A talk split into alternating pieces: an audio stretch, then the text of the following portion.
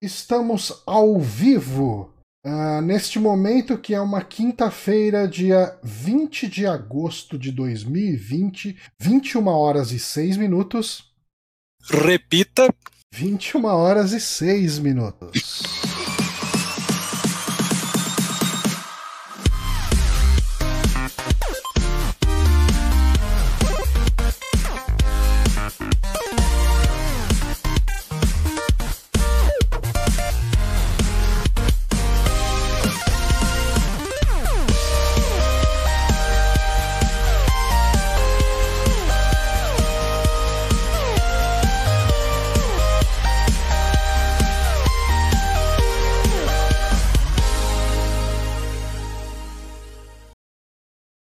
Agora estamos ao vivo, em definitivo. Eu sou Johnny Santos, hoje estou aqui com Guilherme Machado Oguito. E aí? E... Quanto tempo, hein? Pois é, muito tempo. E estamos com o nosso correspondente internacional, Guilherme Bonatti. Olá, 15 segundos depois. Pois é, uh, isso é uma coisa que vale a pena avisar aqui. Uh, o podcast de hoje vai ser meio particular. Quem acompanha a nossa live na terça-feira, eu joguei uma, uma livezinha de Fall Guys lá. Divertido o jogo, bacaninha. Uh, e a gente fez isso um pouco como um teste para a internet do Bonatti no campo. E eu gosto de falar no campo, sabe? É, dá um ar de que você tá em Catolé do Rocha, sei lá, um lugar muito ermo. Uh, e o, o, a internet uh, lá onde o Bonatti está é abaixo de perfeita, para tentar não falar muito mal dela. Isso ah, significa que ele tem um delay de cerca de uns 2, 3 segundos entre o que entre ele falar e a gente ouvir aqui. Então, talvez embole uma coisa ou outra no podcast. Uh, por isso peço-vos a, a, a vossa compreensão. Um, antes de mais nada, eu queria conversar com meu queridíssimo amigo Guito aqui, que faz muito tempo que, eu, que, que não gravamos. A última vez que a gente gravou junto foi aquele podcast sobre RTS, né? Isso, de Command Conquer. Foi, foi bem legal, cara, bem bacana. Às cara, vezes... foi bem legal. É, foi pro Retro Games Brasil, é. Eu acho que se um dia eu ficar desempregado por muito tempo, eu volto a jogar RTS. Que eu acho que no, na atual conjuntura é só assim. Porque RTS é um jogo que demanda muito tempo, né? Você tem que estar tá lá e se dedicando não só a construir a base e ver o que está acontecendo, mas a bolar sua estratégia, entender o, o ritmo todo. Pra gente que é velho e tem que ficar trabalhando, é, começa a ficar um pouco mais complicado. Cara, eu tenho jogado muito Civilization ultimamente. Não tem como jogar outra coisa, às vezes, assim. Não, é, quando você joga Civilization, a, a sua vida vira o Civilization. Exatamente. exatamente. acho que a última vez Mas, que cara, eu parei pra que... jogar Civilization, acho que eu fiquei seis horas numa partida. Assim, parei pra comer alguma coisa e voltei. Uma partida rápida, inclusive. Foi. Podia aparecer no, no Awesome Games Done Quick lá no, nos campeonatos é. Uh -huh. Mas sabe que a gente gravou aquele podcast de Red Alert hum. e até agora eu não comprei ainda o, o, remaster dele lá, que saiu. Tá na Steam, inclusive Verdade. tá na minha lista mas eu, desejos eu, lá. Eu ouvi falar meio mal do, do, do remaster do Command Conquer. Uh, eu, assim, não li muito a fundo, mas vi uma outra pessoa comentando no Twitter que tinha umas coisas que tava meio zoada. Não fui a fundo, né, novamente. Não sei se é, eu, foi uma coisa que de repente. Eu vi muita gente elogiando. Uhum. É. Não, de repente pode ter sido só uma pessoa pontualmente. Né? É. Ah, o Bonatti quer falar alguma coisa. Hum. É, o meu assunto ainda era outro, mas eu só ia falar que eu só joguei uma vez é, Civilization. É, eu acho que uhum. foi o 4. E eu joguei, tipo, eu botei ele à noite e quando eu vi era 6 da manhã, eu ainda tava na mesma partida. Eu não tinha entrado em uma guerra, eu só tava, tipo, conversando e negociando. E aí eu fechei o jogo e eu nunca mais abri ele. Porque eu entendi o que a galera fala sobre o tempo desaparece e nada faz sentido. Ah, é, então... É, ele, ele tem uma verdadeira máquina do tempo, mas ela é pro futuro. Então. Sabe quando o Goku ia lá naquele, naquela sala de treinamento lá? Na verdade, ele ficava jogando Civilization. o tempo passa de um jeito diferente. Era isso que acontecia. É. Mas enfim, gente, hoje temos uh, algumas indicações aqui para fazer. Uh, como o Bonatti tem duas, então vou pedir para o Bonatti começar com uma delas. Não vai ter Amigames hoje, né? Porque Não eu esqueci tem- é. completamente. E nem ia ser viável eu fazer, apresentar o Amigames essa semana. Realmente. Mas não vai ter Amigames. E assim, o próximo Amigames é seu, então quando você quiser fazer, estamos aí. Vou ficar aqui até dezembro só pra enrolar esse Amigames. Ah, eu, Aprendendo com você em como é, enrolar isso. ah, eu pelo menos tinha desculpa. Mas eu vou começar com uma indicação mais. eu vou começar com uma indicação um pouquinho mais rápida, porque é uma demo. Revisitando, revivendo o baixo demo do Johnny, Hum. que ele matou esse programa. Eu estou. Eu joguei até que bastante, porque eu estou muito animado. A demo do Tony Hawk. Eu recebi ela, né? Ela tá disponível para quem fez a pré-compra do jogo, né? Mas eu recebi da- do- dos PR aí da Activision. E eu estou muito feliz. Eu estou muito feliz porque Tony Hawk está de volta finalmente, gente. É, Bom, para quem acompanha nosso trabalho, na verdade, mais do ano passado para cá eu venho falando mais sobre isso, né? Eu fiz um vídeo no Backtracker analisando o primeiro Tony Hawk de novo, né? Eu rejoguei ele depois de muitos anos e para mim foi uma, uma surpresa, assim, o quanto eu, ainda acho essa, essa franquia gostosa de jogar, né? Ela foi uma até o Underground 2, ela é uma franquia que eu, tipo, fazia 100% em todos os jogos, com todos os personagens, né? E depois do Underground 2, ele- eu comecei... No Underground 2 foi o primeiro que eu comecei a enjoar, aí saiu o American Wasteland, que eu já não gostei dele, porque já começou a viajar muito, trocava skate por Segways, e não fazia mais muito sentido. E de lá pra cá, a franquia começou a entrar num- numa montanha russa de qualidade. Eu joguei o Project 8 no 360. Eu lembro que eu achei ele bacana, porque ele tinha uma historinha que eu lembro que o Jason Lee, o Earl lá do My Name is Earl, tava querendo montar uma equipe de oito skatistas. Era, uma loucura do caralho. Eu só gostei muito porque eu gostava de My Name is Earl, acho. E, e, enfim, né? Há uns anos atrás também a gente teve o aquele remake, o primeiro, né? Que é o Tony Hawk HD, que saiu para Xbox Arcade, PSN, acho que PC, ele saiu do ar de tudo, hoje em dia acho que não dá mais para comprar ele, mas Era- ele é uma tremenda era um porcaria. bom Aquele jogo era remake? muito ruim. Ah, ok, você já péssimo. respondeu. Ele era horrível. Porque, assim, além dele não ter todas as fases dos dois jogos, né, ele tinha algumas fases selecionadas de cada um dos Tony Hawks, né, do Tony Hawk 1 e 2, e depois ele teve DLC com fases do 3. O esquema dele é que, assim, eles mudaram completamente a física do jogo, só que não mudaram as fases. Então, é, o pulo era mais pesado, era, não sei que eles tentaram, se eles tentaram fazer mais realista ou se eles só foram muito incompetentes, mas o pulo era muito pesado, você caía antes, então tinha algumas missões, tipo, que você tinha que subir em um lugar específico da fase que eram muito mais difíceis do que no jogo original, porque você a física não permitia.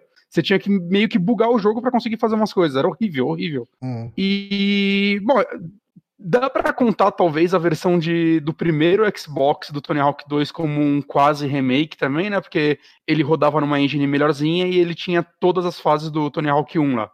Né, então foi a primeira vez que a gente tinha todas as fases dos dois jogos em um, um só.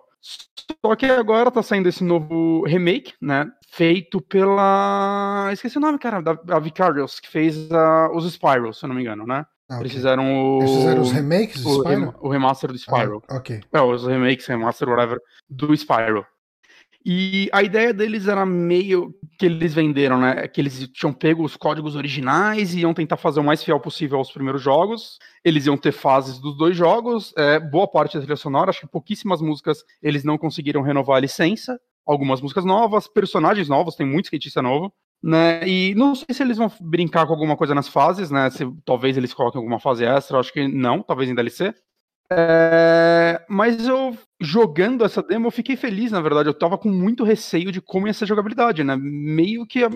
Desde o Underground 2, eu acho que a gente não tem um Tony Hawk com uma jogabilidade realmente boa, né? Hoje em dia, a comunidade de PC é, mantém o Underground 2 vivo até hoje, porque a galera conseguiu instalar. mo- A jogabilidade dele é excelente e a galera apavorou de mod. Ele tem, tipo, hoje todas as fases de todos os jogos, saca? Se você pegar o Underground 2 para PC que não é vendido em lugar nenhum, né? Você teria que. Sim, sim. A galera deu até um nome, assim, pra esse mod, Underground, whatever, lá. Eles deram um nome lá que é, tipo, a versão definitiva de Tony Hawk. Hoje a comunidade mantém viva assim. E esse novo eu tava com receio, assim, tipo, o que eles vão fazer com a jogabilidade, né? O que eles vão tentar manter fiel, vão trazer coisas novas. E eu achei legal que eles fizeram algo meio, um meio termo, Hum. porque eu, acho, tipo, o, o, que eu joguei dele, né? Ele só tem uma fase nessa, nessa demo, né? Que é a Warehouse, que é a primeira fase do Tony Hawk 1. E nela já dá pra sentir legal a jogabilidade, mas ela é uma fase bem simples, né? Ela não tem muitos. Você não vai pular de um prédio pro outro, fazer coisas loucas nela. Então é, ainda é muito limitado o que você consegue testar no jogo nessa fase. Mas o que eu já reparei é eles misturaram coisas de vários jogos nesse. Então tem muitas manobras e opções de coisas para você estender seus combos que não existiam no Tony Hawk 1 e 2, né? Desde o manual, que foi colocado no 2, mas tem o reverse, que foi colocado no 3, que basicamente quando você tá no half pipe, você consegue cair rodando o personagem e já emendar um manual, então, porque antigamente meio que você ia fazendo as manobras, tipo, pegando corrimão, pegando as rampinhas e sempre ligando elas com o manual, e você meio que finalizava no half, numa rampa vertical. E essa era a finalização, não tinha como você continuar daí. E no 3 eles colocaram um reverse que, não, é, você pega uma rampa vertical e você cai e você emenda outro manual e aí que a galera começou a fazer os combos infinitos de milhões de pontos. Só que além disso, eles colocaram várias coisas que foram vir muito depois, assim, tipo, se você vai reto pra uma parede e pula em direção a ela e aperta o botão de pulo de novo, você dá um chute na parede e volta na direção completamente oposta.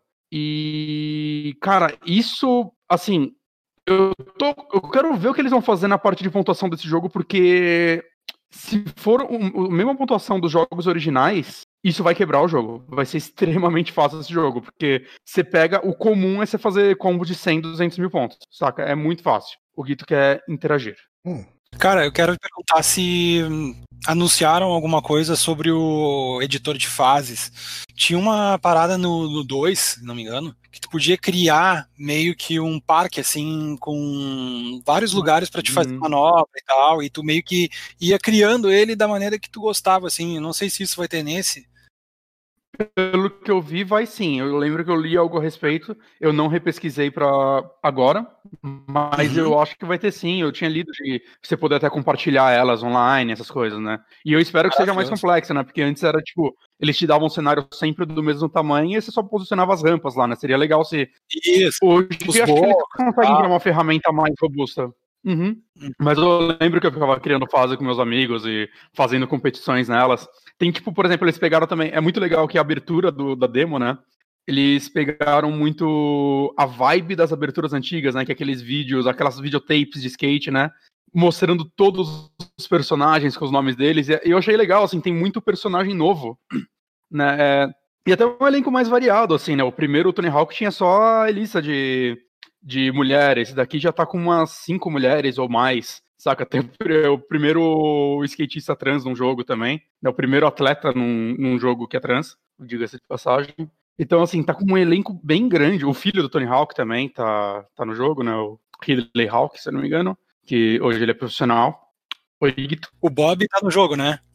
O Bob tá no jogo, acho que ele é o segundo a aparecer na abertura, inclusive. Só dizendo, ele foi, um, ele foi um cuzão comigo no Twitter. Eu sempre escolhia ele no jogo e ele foi um cuzão comigo uma vez. Sem que querer. Eu não sei, eu acho que. Não, eu, não, eu não fiz nada. Eu perguntei assim, cara, eu tava jogando Tony Hawk 2, eu acho, no GameCube. Tem uma versão de GameCube que é muito boa. E eu tava jogando e. E aí eu perguntei assim se o. Eu soltei assim no Twitter. Uh, se o Bob Burns ainda era um. Era um, era um skatista. Aí ele retweetou. Hum. E hum. nem preciso dizer que as mentions viraram um inferno, né? Porque Nossa, eu disse algo assim, tipo, merda. tipo ah. eu disse assim, ele ainda é skatista, tava jogando agora o Tony Hawk 2 aqui no, no, no, no emulador aqui, ah, no meu queria saber se ele tava ativo ainda, né? É. É, eu acho que ele entendeu algo como assim, esse cara ainda existe, sabe? Eu não sei, acho uhum, que ele uhum. entendeu como uma uhum. ofensa uhum. e aí ele deu aquele retweet, assim. E é. as minhas mentions viraram um inferno. Ele foi muito cuzão. Aí eu lembro que o tweet, o próximo tweet dele foi meio que tirando onda, assim, pô, qual é que é desse cara perguntando se eu ainda existo, sabe? Uma coisa assim. Uhum. E. Caralho. Porra, mas não é como se você acompanhasse os.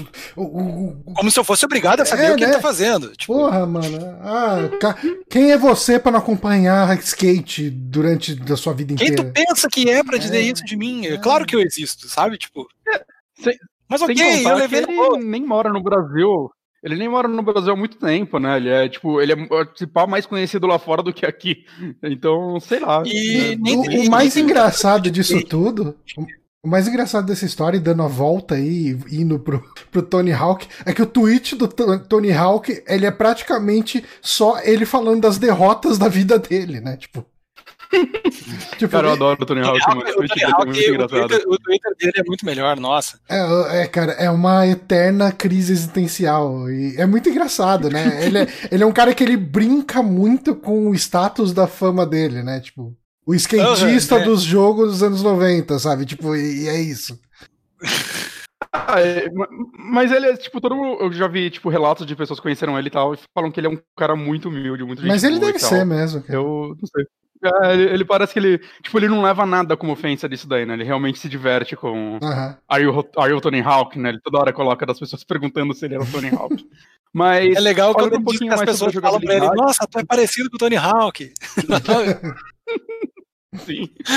Mas falando um pouquinho mais da jogabilidade, eu gostei do que eles fizeram, cara, porque ele tá, tipo, muito. Ele tá mais rápido do que os antigos, né? Ele vale falar que ele tá rodando a 60 FPS e tudo mais, né? Nos antigos não é assim. Acho que o 3 pra PlayStation 2 foi o primeiro a ter um frame rate decente, mas eu acho que até o, o primeiro remaster, aquele. O HD ruim, que saiu pra 360, ele era 30 tá ligado? Então uhum. ele tá, tipo, uma delícia, assim, a jogabilidade, tá, saca, tá, pelo menos nessa fase ele tá fluindo muito, muito bem, né, ele tá mais rápido que os antigos, eu tô sentindo, né, você, a demo você só consegue jogar com Tony Hawk e você não consegue mexer nos status dele, né, porque uma coisa que vai acontecendo em todos os jogos é que você vai melhorando os status dele, dos personagens, né, você vai ganhando pontos para ir colocando neles para eles indo virarem personagens melhores, né? E então eu quero muito ver como vai ficar com um personagem com as barras todas cheias, assim, que vai virar um jogo muito mais dinâmico, com pontuações loucas, né? Eu quero muito ver como vão ser as competições entre jogadores, mesmo porque é, tipo, o Underground 2, como eu disse, a galera faz. Você vê vídeos da galera jogando ele hoje em dia, é, é, é ridículo. A galera faz combos de tipo meia hora. É, mas agora ele vai pegar um grande público de novo, né? Agora que ele está sendo relançado e está com marketing muito legal e tudo mais. É, vai trazer de volta muitas, muitas pessoas que jogavam os clássicos, com toda certeza, né? E, e jogadores novos. Então eu quero muito ver assim como vai ficar a onda de competição, principalmente se ele tiver um online bacana. E, e, só mais uma coisa, a única coisa que eu achei na jogabilidade que eu tô demorando para acostumar é que antes, quando você caía do skate, é toda a animação se levantando e levava um tempo, né? Agora, eles trocaram isso por um efeitinho, tipo como se estivesse rebobinando uma fita. Hum. E, e você cai, você levanta em tipo um segundo. E você já levanta, tipo, já levanta com o seu cara dando impulso no skate. Então, assim, você cai, cara, você não tem nem tempo de respirar, você já tá de novo é excelente, saca? Quando se acostumar com isso, porque é, você não vai ter que ficar esperando ele levantar, você vai, vai, torna o jogo ainda mais dinâmico, mas eu que tenho uma certa memória muscular, né, e rejoguei ah, o antigo ano passado, é, tá levando um tempo pra eu acostumar, assim, eu caio e, tipo, eu já, calma, que isso? Aí eu já caio de novo, porque eu não tava pronto para já estar tá andando.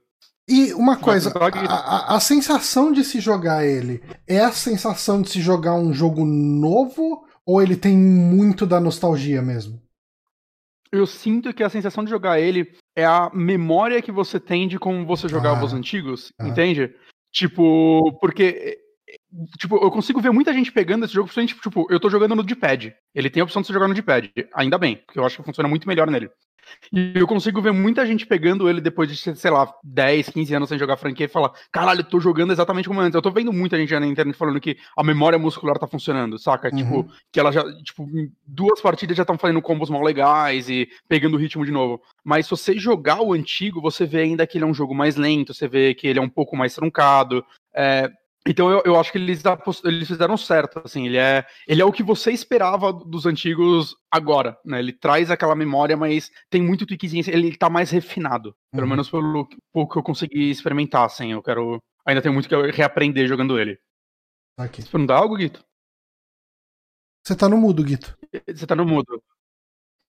Uma das coisas que eu gostava muito nos antigos era o fio, assim, do jogo, sabe? De tu jogar e tu meio que te sentir parte daquela cena, daquela época mesmo, assim, do início dos anos 2000, com as músicas tocando e uh, aquelas bandas novas que surgiram, porque aquilo ali foi meio que uma manifestação cultural bem da época, assim mesmo, né?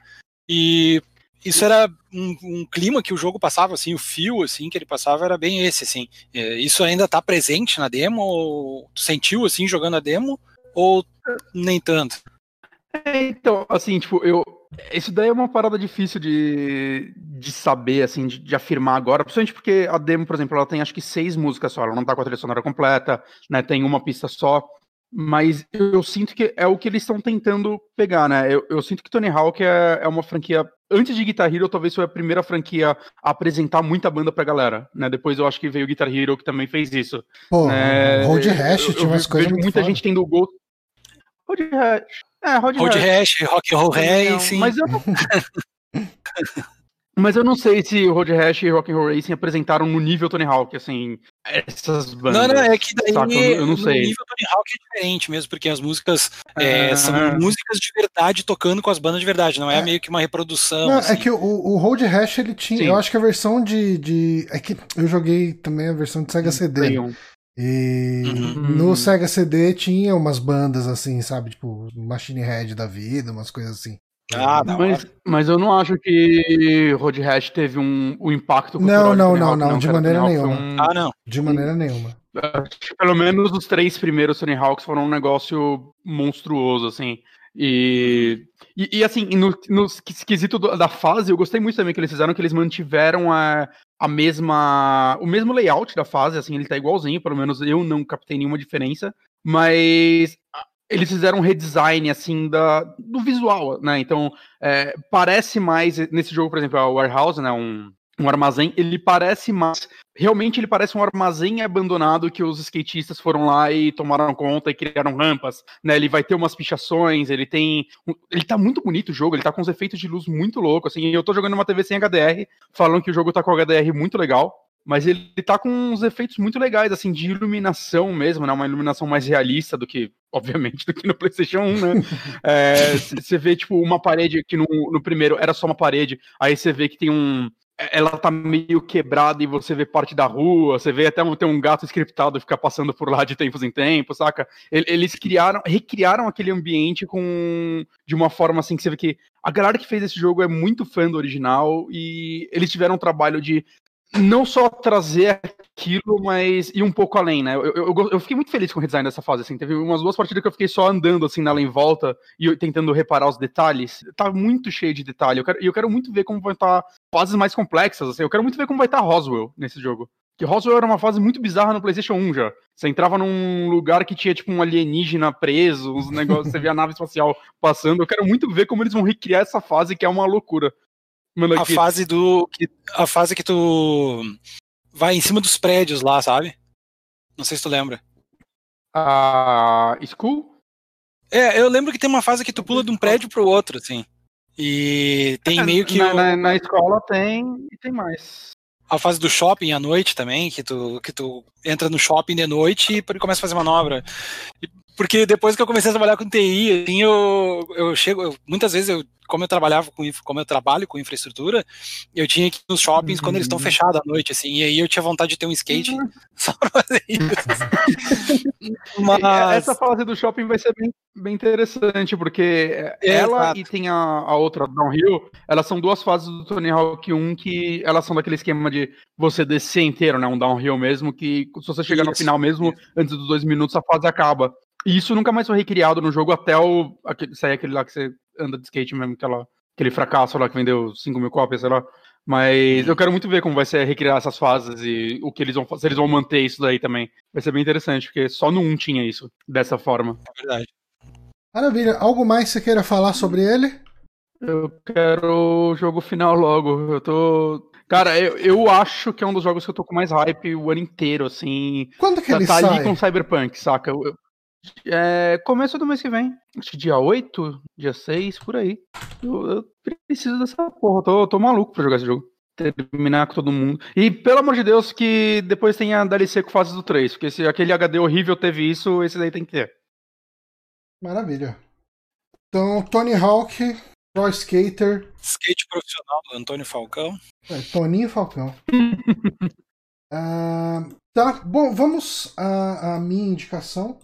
É, eu tava em dúvida do que, que eu ia falar, uh, porque eu realmente não tenho jogado nada. Uh, porque eu fiz um vídeo e eu subi esse vídeo de ontem para hoje no The Backtracker, que é o nosso canal secundário para vídeos editados e bem produzidos, na medida da nossa capacidade. E uh, porque eu joguei nesse final de semana Colonel's Bequest, que é um, um adventure da Sierra de 1989, e daí eu fiz o um vídeo lá, mas eu não vou falar dele aqui porque eu já falei o suficiente no vídeo. Só quero que vocês visitem lá o canal, o The Backtracker, e vejam esse vídeo que tá bem bacaninha. Mas o que eu quero falar aqui hoje é uma indicação quase que de sopetão, uma indicação uh, em cima da hora, porque, se não me engano, esse documentário, essa minissérie documental saiu hoje no, no Netflix. Não tenho certeza absoluta, mas eu quero falar de uma série que se chama High Score. Mas no Brasil traduziram por sei lá, carga, sei lá por que cargas d'água, traduziram como GDLK, de, de Good Luck. Sabe? Se você vai traduzir o nome de uma série que já tem um nome de inglês, por que, que você vai usar um termo meio inglês e que não tem nada a ver com high score? Enfim, fica essa dúvida no ar. Possivelmente existia alguma outra coisa licenciada aqui no Brasil com o nome de High Score. Eles não quiseram entrar nessa briga. Mas, uh, vamos lá. É, eu não assisti muito, até porque a série eu acho que estreou hoje ou ontem, não lembro. Mas eu assisti dois episódios, assisti o primeiro e o terceiro. E por que, que eu assisti o terceiro uh, e não o segundo? Eu comecei pelo terceiro, porque ele falava sobre Adventures, e eu sou essa pessoa. Um, mas ele é uma daquelas séries documentais que contam a história dos videogames uh, passando por cada etapa da, da, da, história né, dos videogames. O primeiro episódio fala sobre arcades e Atari, o segundo episódio, se não me engano, é sobre Nintendo, o terceiro é sobre Adventures e RPGs.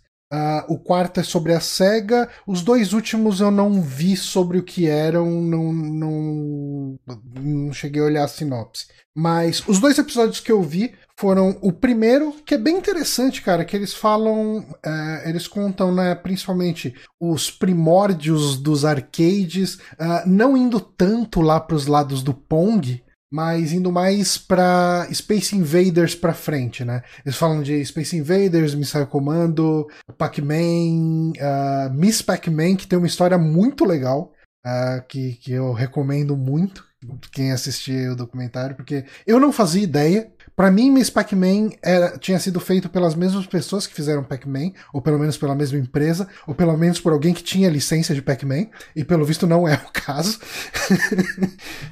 É, é, é, mas eu acho que uh, um, um, um, grande mérito. Uh, primeiro, assim, a, a, cinematografia desse documentário eu achei muito bonita, sabe? E, e, geralmente quando alguém faz essas coisas de videogame, Uh, toda a parte técnica fica um pouco de lado, eu acho, pensando na questão da filmagem, de cenários, de uma produção visual do, do como se diz, dos caracteres que ele bota na tela, ele tem uma identidade, né, no documentário. Uh, por exemplo, sempre que ele vai contar a história do cara nos anos 80, o cara tá lá te contando a história, ah, e eu fiz isso não sei o que e tal. Eles fazem um bonequinho meio pixel art, parecido com os bonecos do, do Maniac Mansion original lá de 80 e pouco. E, e, o cara uhum. fazendo as coisas, ah, daí eu fui na empresa, daí mostra o bonequinho indo na empresa, sabe? Numa animaçãozinha bem feitinha, é muito cuidado, assim, sabe? E ao mesmo tempo, cara, uh, ele. É, eu acho que o, o, fato dele trazer é, muito de um contexto histórico para as coisas que ele está falando uh, tornam ele um documentário sobre videogames muito legal para quem não liga para videogames assistir. Uh, e ele é um documentário sobre videogames legal para quem curte videogame. Você vai uh, aprender uma coisa ou outra lá, descobrir uma coisa ou outra de história de bastidor ao mesmo tempo que as histórias são uh, interessantes o suficiente para serem divertidas até para quem não liga para videogame, sabe? São, tipo, eu, por exemplo, a, minha esposa ela não liga nem um pouco para videogame. Uh, ela, eu tava assistindo ali, aí de repente tava, com, tava bem a história dos caras que fizeram Miss Pac-Man, né? E ela pegou no ar ali, ela começou a assistir e, e assim, ela parou o que ela estava fazendo e começou a ver uh, por causa do jeito que a história estava sendo contada, sabe? É, e, daí assim, eu assisti dois episódios, como eu disse, né? Esse primeiro episódio ele tem essa questão mais do arcade e, e ele tem umas visões que são bem interessantes, que é um tipo de coisa que é, eu sinto falta do pessoal falar. Uh, é, é sempre muito romantizado quando você vai falar sobre videogame e de repente você vê uns caras de arcade falando: não, a gente tinha que fazer um jogo para que o gamer começasse a perder para ele começar a gastar mais ficha. Tipo, é lógico que o cara faz isso, mas ninguém fala abertamente que faz isso. E você vê no documentário o cara chegando e falando: Não, então, a, gente começou a ter problema porque o pessoal ia ficando bom no jogo e jogava por mais horas seguida com a mesma ficha e começava a dar menos dinheiro, e daí o cara tirava a máquina. E ele não quer que tire a sua máquina do, do bar ali, do, do fliperama, de onde quer que seja. Então os caras contam as estratégias para fazer o jogo ficar mais difícil, o que, que eles fazem para conseguir uh, se adequar ao mercado, porque existe um mercado, sabe? Ao mesmo tempo, ele conta, uh, tipo assim, nesse primeiro episódio, você tem essas histórias, tipo o Nolan Bushnell falando que ele contratava o engenheiro que ele quisesse para trabalhar na Atari, porque ele chegava e falava: Ó, oh, seguinte, você não precisa usar gravata para vir trabalhar aqui, você pode vir de bermuda e chinelo, uh, tipo tem mulheres, tem jacuzzi, tem drogas e venha trabalhar aqui. Sabe, é, é um tipo de coisa que a romantização da indústria dos games não permite um cara virar e falar, ó, oh, vem trabalhar na Atari que tem drogas aqui. Isso, assim, isso é uma coisa amplamente conhecida, né? A questão das orgias e das Sim. festas na Atari. Uh, inclusive, o, o podcast do Pablo, o Pablo Prime lá, o, a dita história dos videogames, que eu recomendo demais, cara. É muito, muito bom. Uh, o episódio de. Aproveita que você tá aí no, no campo, escute. Uh, mas o episódio que ele fala de Atari, ele fala da, da putaria toda que era na Atari, sabe? Tipo, na zona, os caras tudo cheirado. O próprio Nolan curtia um, dar uns tirinhos de vez em quando. é, e, e, ao mesmo tempo ele chega, tem uma hora que eles uh, pegam para contar. Foi até assim. Uh, eu, eu não sou um grande conhecedor de todo mundo que trabalha na indústria de games. E daí eles começaram a mostrar uma tal de Rebecca Heinemann que ganhou um campeonato de Space Invader nos anos 80, né? Eu falei, ah, que meio deslocado, né? Botarem aí uma mulher que ganhou um campeonato. E daí falaram, ah, não sei o que, não. E daí foi quando eu fiz a minha mudança de sexo. Ah, ok, é uma mulher trans. E quando era criança ganhou um campeonato ali e tal ok, não entendi por que colocaram lá, mas achei interessante porque você recheia o documentário com histórias de pessoas que estavam lá naquela época para você dar um peso maior para a influência cultural que aquele meio teve, né, na época. E daí eu fui ler, foi por algum acaso, né, eu fui procurar quem era Rebecca Heinemann. E ela é programadora, cara, ela, ela trabalhou, por exemplo, no porte do Out of This World do Super NES, ela trabalhou com ela trabalhou ah, como programador no Wasteland também, o Wasteland original, né, no, no Bard's Tale 3, ela, era, ela foi game designer. Uh, e ela é uma das fundadoras da Interplay, junto com o Brian Fargo, sabe? É, e assim, tipo, isso passou tudo despercebido para mim enquanto eu vi o documentário. Eu só fui ler quem era a pessoa e falei, caramba, é mais do que eu imaginava. E, e daí eu assisti o terceiro episódio. Eu assisti o terceiro episódio antes do primeiro, sendo honesto. Uh, é o um episódio sobre adventures e RPGs. E é bem bacana, cara, porque eu acabei de fazer uma pesquisa sobre a, a Roberta Williams, né, pro vídeo que eu lancei ontem.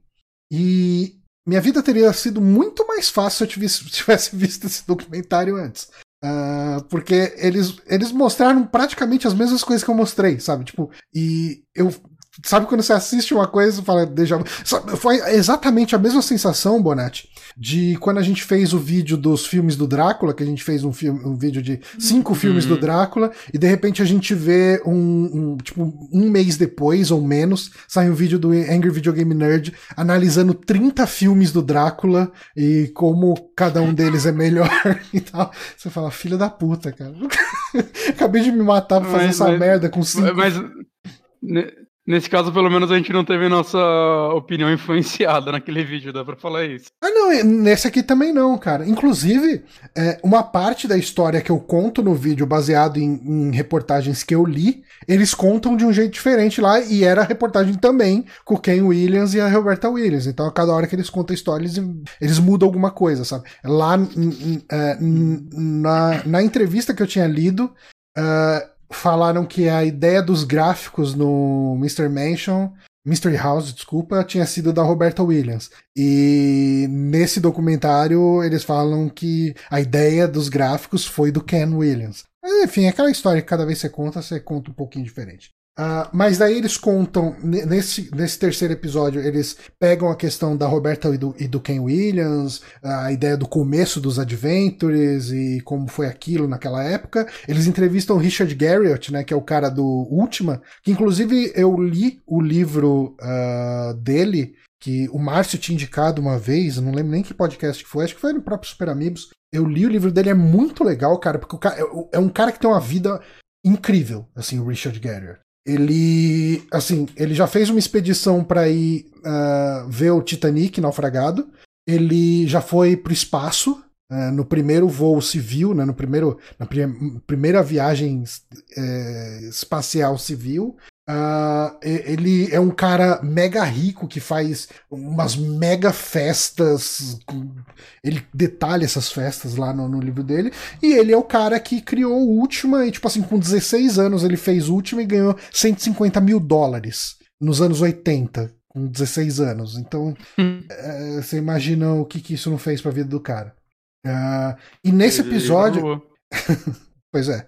E nesse episódio eles ainda entrevistam o Yoshitaka Mano, né, que é o artista da, da série Final Fantasy.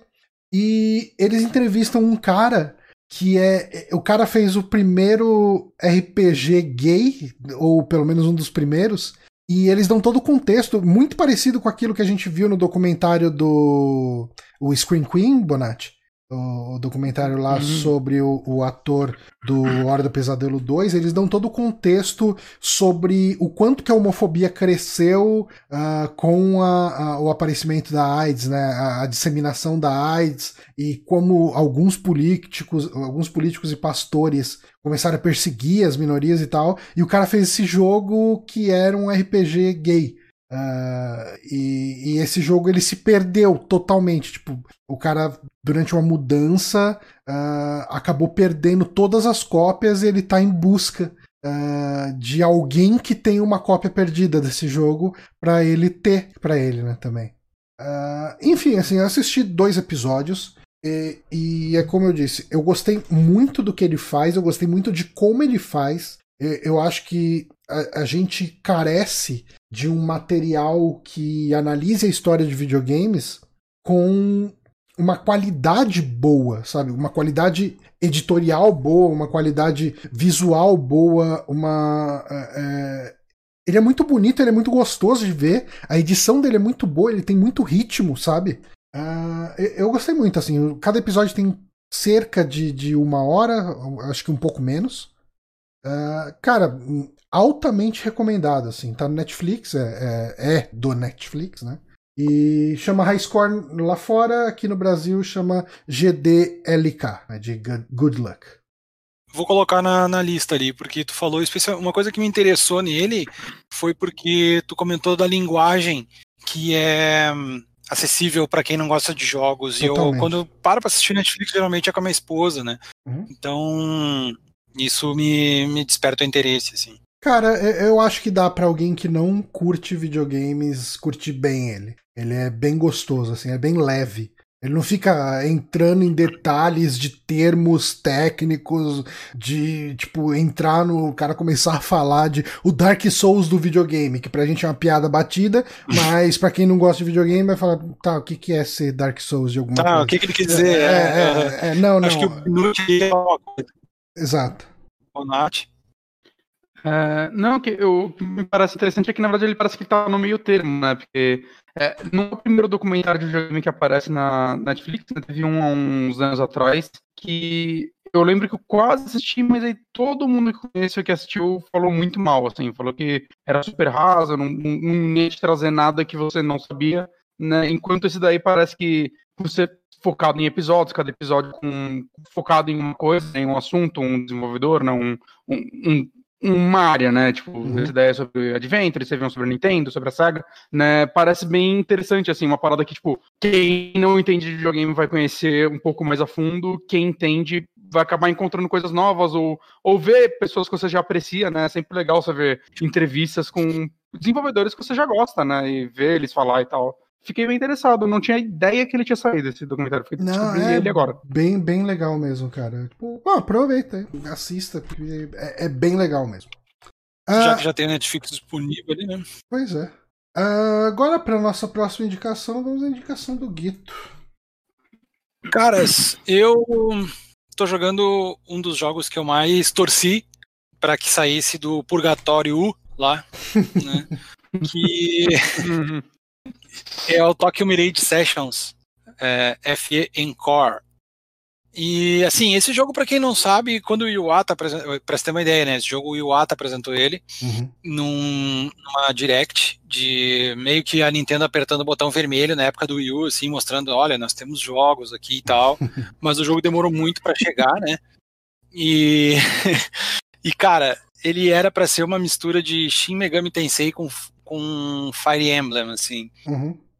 E assim, ele não o que é se esperava isso. desse jogo, ele é, mas de um jeito diferente do que uhum. a galera esperava. A galera esperava que ele fosse mais uma coisa sombria, porque afinal são duas séries que são bem sombrias, assim, de parar para analisar. E Shin Megami Tensei lida com muitos dilemas morais e um monte de coisa assim. O Fire Emblem já não tem uma história tão assim dessa forma, mas ela carrega muita, muita coisa dos RPGs clássicos assim. Então, quando o jogo apareceu e ele era mais colorido, mais, ele era mais muito mais persona do que Shin Megami Tensei, né? Uh, tá certo que Persona em determinado momento já foi um Shin Megami Tensei, né? Mas, mas é completamente diferente, assim, é, o jogo é muito colorido. Né? É, uhum. é, exatamente. Ele é muito colorido, assim, ele é muito Japão moderno. Uh, ele é tanto que ele é focado em idols, assim, uhum. que é uma seria uma cultura do Japão, uma coisa meio cultural lá no Japão, meio que o, o que para nós aqui seria equivalente ao K-pop, assim, sabe? É. Então. Essa cultura de idol é, é, até. Acho que permeia até, né? Tipo, o, o K-pop, de certa forma, é, é idol também ali. É, é. E, cara, ele é um jogo muito gostoso de tu jogar. Tu tem os personagens de Fire Emblem nele. E apesar disso tudo, eu amo muito esse jogo. Porque são coisas que é bem história de adolescente assim mesmo, não é uma coisa que nossa, de explodir cabeças essa história assim, mas é, são histórias que te cativam assim. De certa forma, tu não fica com raiva dos personagens, porque seria muito fácil afinal adolescente, né? Acho que o Bonatti agora tá ali loucamente levantando a mão para falar desse jogo, porque ele, ele, jogou bastante também, pode não, falar, não. Bonatti. Não, eu queria antes fazer uma pergunta. É, você chegou a terminar ele no Wii U ou você, você Cheguei perto do fim cheguei perto do fim no jogo. Você não chegou a terminar? Hum. Não, é que como é, eu tava jogando é ele, jogando ele agora no Switch. Ah, tá. Mas você jogando ele agora no Switch, você tá reparando alguma grande diferença? Tipo, ele tem as DLCs, né? A versão do Switch que você tinha que comprar a parte, na hora já vem todas aí, mas tá sentindo alguma grande diferença rejogando ele, tirando os loadings mais rápidos do mundo? Bah, eu ia direto no loading, cara. O loading é muito, é instantâneo, assim. Eu, eu comprei a versão física, né? porque o Antônio claramente ele tá errado, ele não quis dividir esse jogo comigo no Switch, então ele tá errado, Antônio, tu tá errado. E mas assim, valeu a pena ter comprado ele no, no, no Switch físico, porque a capa é muito bonita. Ela é, tem uma arte bem colorida, assim, bem bonita, sabe? É uma das que eu gosto mais muito. bonitas que eu, que eu tenho no Switch. É. E, cara, eu. Assim, uma das coisas que eu senti diferença nele é que ele tem o. Já de, meio que no início do jogo, que no outro, no, na versão de Wii U não tinha, que é uma Idolasphere de treino. Que tu entra lá pra. meio que pra grindar mesmo o pai e tal, e enfrentar personagens e fazer gatering e coisas do tipo assim. Então, isso já está disponível logo de cara no jogo, assim. Eu tô recém na, na, no segundo capítulo, eu tô com. É o, é o absurdo, né? Eu tô com 15 horas de jogo e tô no segundo capítulo recém. Então isso mostra que eu tô jogando ele bastante, mas eu não tô tão focado assim na história, porque eu meio que já conheço até onde vai. A hora que eu quiser progredir, de fato eu progrido ali. Então, uh, eu tô aproveitando essas coisas da DLC dele, assim, que tem bastante já de cara, tem essa Idol's Fury aí que tu pode é, entrar lá e batalhar à vontade. E o sistema de batalha dele é muito gostoso, assim. Ele é por turnos, mas ele é muito bem estratégico, porque como não é bem uma batalha, é como se tu estivesse num show. Hum. E os teus, os teus parceiros de equipe, eles são convidados nesse show, eles estão fazendo parte nesse show. Então o que que acontece? Durante um momento do, do a, a ordem nem sempre é a mesma por exemplo, logo que tu entra na batalha, tu antes de começar a luta, tu pode dar uma, uma espadada com o teu personagem e aí tu deu o first strike lá, daí tu é o primeiro a combater. Daí depois que tu deu os teus golpes, os teus ataques, a ordem pode mudar. Então muitas vezes pode tu atacar com o personagem principal primeiro, o Itsuki. Uh, tu ataca com ele primeiro, aí tem um, um inimigo que pode fazer o ataque, depois um parceiro teu e depois um inimigo e assim vai indo, né? Pode mudar assim. Então, uh, à medida que tu vai jogando, tu vai percebendo que alguns inimigos já têm algumas fragilidades com algum tipo de, de ataque, né? De algum skill, assim. Alguns têm fraqueza contra raio e o teu personagem principal tem. Outros já têm diferença contra poison, por exemplo, e aí é outro personagem que tem e tudo mais. Então, os artistas vão meio que combinando, assim, e é muito importante tu saber jogar com as fraquezas dos inimigos para que tu muitas vezes consiga matar ele antes dele dar o ataque dele, sabe? Uhum. Isso pode salvar o teu jogo, assim, salvar a tua vida no jogo. Então, cara. Isso é bem persona. É, né? isso que eu ia falar, o combate de persona é meio assim. Né? Eu joguei o é, 3 e já era, com combate era assim. de Persona 5. Uhum. Eu, eu, diria, eu que, ele, eu, eu diria jogando... que ele é um personagem resumido, assim, by Nintendo, né? Com uhum. os personagens de Fire Emblem, assim. Que tu meio que tá no mundo real, mas os personagens de Fire Emblem estão meio que vindo no nosso mundo e tem muitos é, eu tô vendo aqui uh, demônios. Teve um cara que falou que ele é o Kron, uma mina que falou que é Kaeda. É, são personagens. Assim, isso. não parecem, mas os nomes são de personagens do, do Fire Emblem. Uh, é que assim, Exato. o Kron é. ele não é esse cara espiritual zoado, parece um, um monstro. É como nem se é os caras do assim. Fire Emblem fossem suas personas. Exato. Hum, entendi. E eles estão mortos, Só que com um redesign, com um redesign. Uhum. Eles são meio que uma mistura, e... né, do, do, dos de Megami com o personagem Fire Emblem, né, e voltado para as habilidades dos personagens Fire Emblem, né, mas é, é que eu tô jogando é um, o Shin Megami Tensei 4 e, e a, a Atlas, assim, acho que essa franquia ela tem muito disso, né? De você tentar acabar o combate o mais rápido possível, né? Você tentar matar o inimigo sem que ele te ataque, porque você normalmente toma muito dano nesses jogos. Então o esquema é você ele ataca é... tem tudo nas fraquezas dele. Eu gosto muito do combate desses jogos. E tem bastante personagem Exato. de Fire Emblem. Porque, vai, aqui eu tô vendo a, a Kaeda e, e o Kron.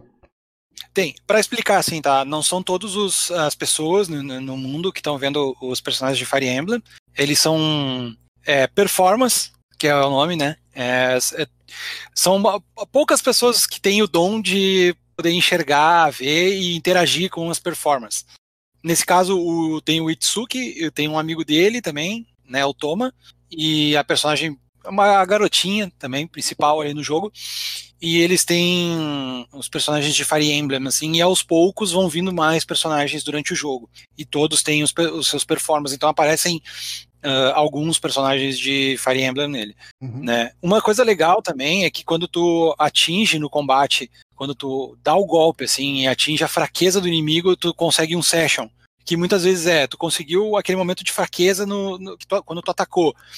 Aproveitando esse momento de fraqueza, o teu parceiro de equipe ataca ele também. Hum. E esse, se teu parceiro acertar uma fraqueza com um golpe dele, aí o terceiro também dá esse ataque. Então tu pode fazer um combo, assim, é, enorme. Tipo, Isso é muito ataque do, do Persona, né? É, é, ele é muito Persona, tá? Ele é um Persona by Nintendo, assim. E dentro disso ainda tem toda essa cultura idol, assim, que particularmente, apesar de não ser, é, é um anime, sabe? É como se fosse um anime e é muito legal, assim porque tu participa de muitas coisas com artistas e coisas do tipo, e músicas e coisas do gênero, assim. Então tem toda essa coisa de treino e tal, e para quem é músico, assim, tem, uh, no fim de algumas partes, assim, tem um clipe com os desenhos, com uma animação mesmo, sabe? Como uhum. se fosse um anime, assim. E é muito bem feito, cara, é muito legal. Acho que o Bonatti que também quer falar alguma coisa ali. Levantou a mão. Eu, eu, eu lembro que eu, eu, joguei umas 6, 7 horas ali no Wii e uma das coisas que me chamou muita atenção é que, né, quando ele foi lançado pra Switch, eu, porra, eu quero tentar de novo esse jogo agora. É, eu gosto muito do visual dele, mas é dos detalhes que eles colocam no. É, é um lance meio tipo. Que até parece um pouco baixo orçamento, mas que eu gosto muito. É tipo, quando você tá na cidade, tem o que seria tipo multidões de pessoas. Só que para não ter que modelar todos, né, um por um, fazer alguma coisa é, muito detalhada, eles fazem. As pessoas parecem que elas são um tipo de plateia e elas têm cores chapadas. E eu acho tão visualmente tão chamativo, assim, parece que você já tá andando no meio de algum videoclipe animado. eu acho que foi uma saída é, tão inteligente que eles acharam pro visual, fica muito da hora. Não, e tem algumas pessoas que não são assim e tu pode conversar com elas na rua, né? Elas vão te passar algumas uhum. informações e às vezes até quests, assim. E é bem legal que enquanto tu anda lá pelo, pelo centro de Shibuya, pela parte lá de Shibuya, tu pode ir até a, a estátua do Hashiko lá, do cachorro aquele, que ficava esperando o dono na frente da estação, assim. Caralho! Tu, é, tu, tu não é, foi até lá? Você chora. Aí não, aí tu, Gear, não. É, Aham, uhum, isso mesmo. Aí tu vai lá e clica, aperta o botão A ali, daí ele diz ah, ah, um ponto de encontro muito famoso em Shibuya, sabe? Na estação de Shibuya lá. E, e à medida que tu vai andando pela cidade, assim, tu, à medida que teus personagens vão adquirindo mais performance, eles também evoluem como artista. Eles evoluem a, a presença de palco deles e tudo aquilo que eles estão falando e estão fazendo. Eles vão evoluindo como artistas e como lutadores, vamos dizer assim. E aí tu vai vendo o pôster deles na rua e tal. Uhum. E uma das quests é que tu vai com a, com a menininha lá, ela oferece convites pro meet and greet dela, e aí ela, ela é uma pessoa que sofre de ansiedade social, né? Então ela tem que, ela, ela pede ajuda do Itsuki pra como ela pode vencer isso, daí ele meio que vai ensinando ela à medida que ela vai entregando convite, sabe? É uma coisa muito japonesa, cara. Tipo, é, é, é uma coisa que a gente não veria em um jogo, um RPG, tipo, sei lá, Skyrim, tá ligado? Uhum. Então, é, uhum. é, umas coisas assim, muito adolescentes. É, o jogo ele é muito, assim, ele é muito colorido, é colorido de uma forma que se tu tem diabetes, tu já fica precisando de insulina, tá ligado? Mas é muito bom, assim, que nesse tempo eu postei um vídeo no meu Twitter do, do jogo, né? E um dos golpes do, de um dos personagens que tá na minha party agora parece como se fosse um pó de diamante, cara. É igual, eu mostrei pro Bonatti, assim, ele, caralho, mas isso aí tá muito uhum. sensei. Uhum. Então tem muita coisa de, de, de, animes, assim, que dá pra ver que aqui e ali tu tira, assim, tem um pouco de Sensei, tem um pouco de Persona, daí tem um pouco de Nintendo e Fire Emblem ali, na, na, nas partes que tu upa e tal.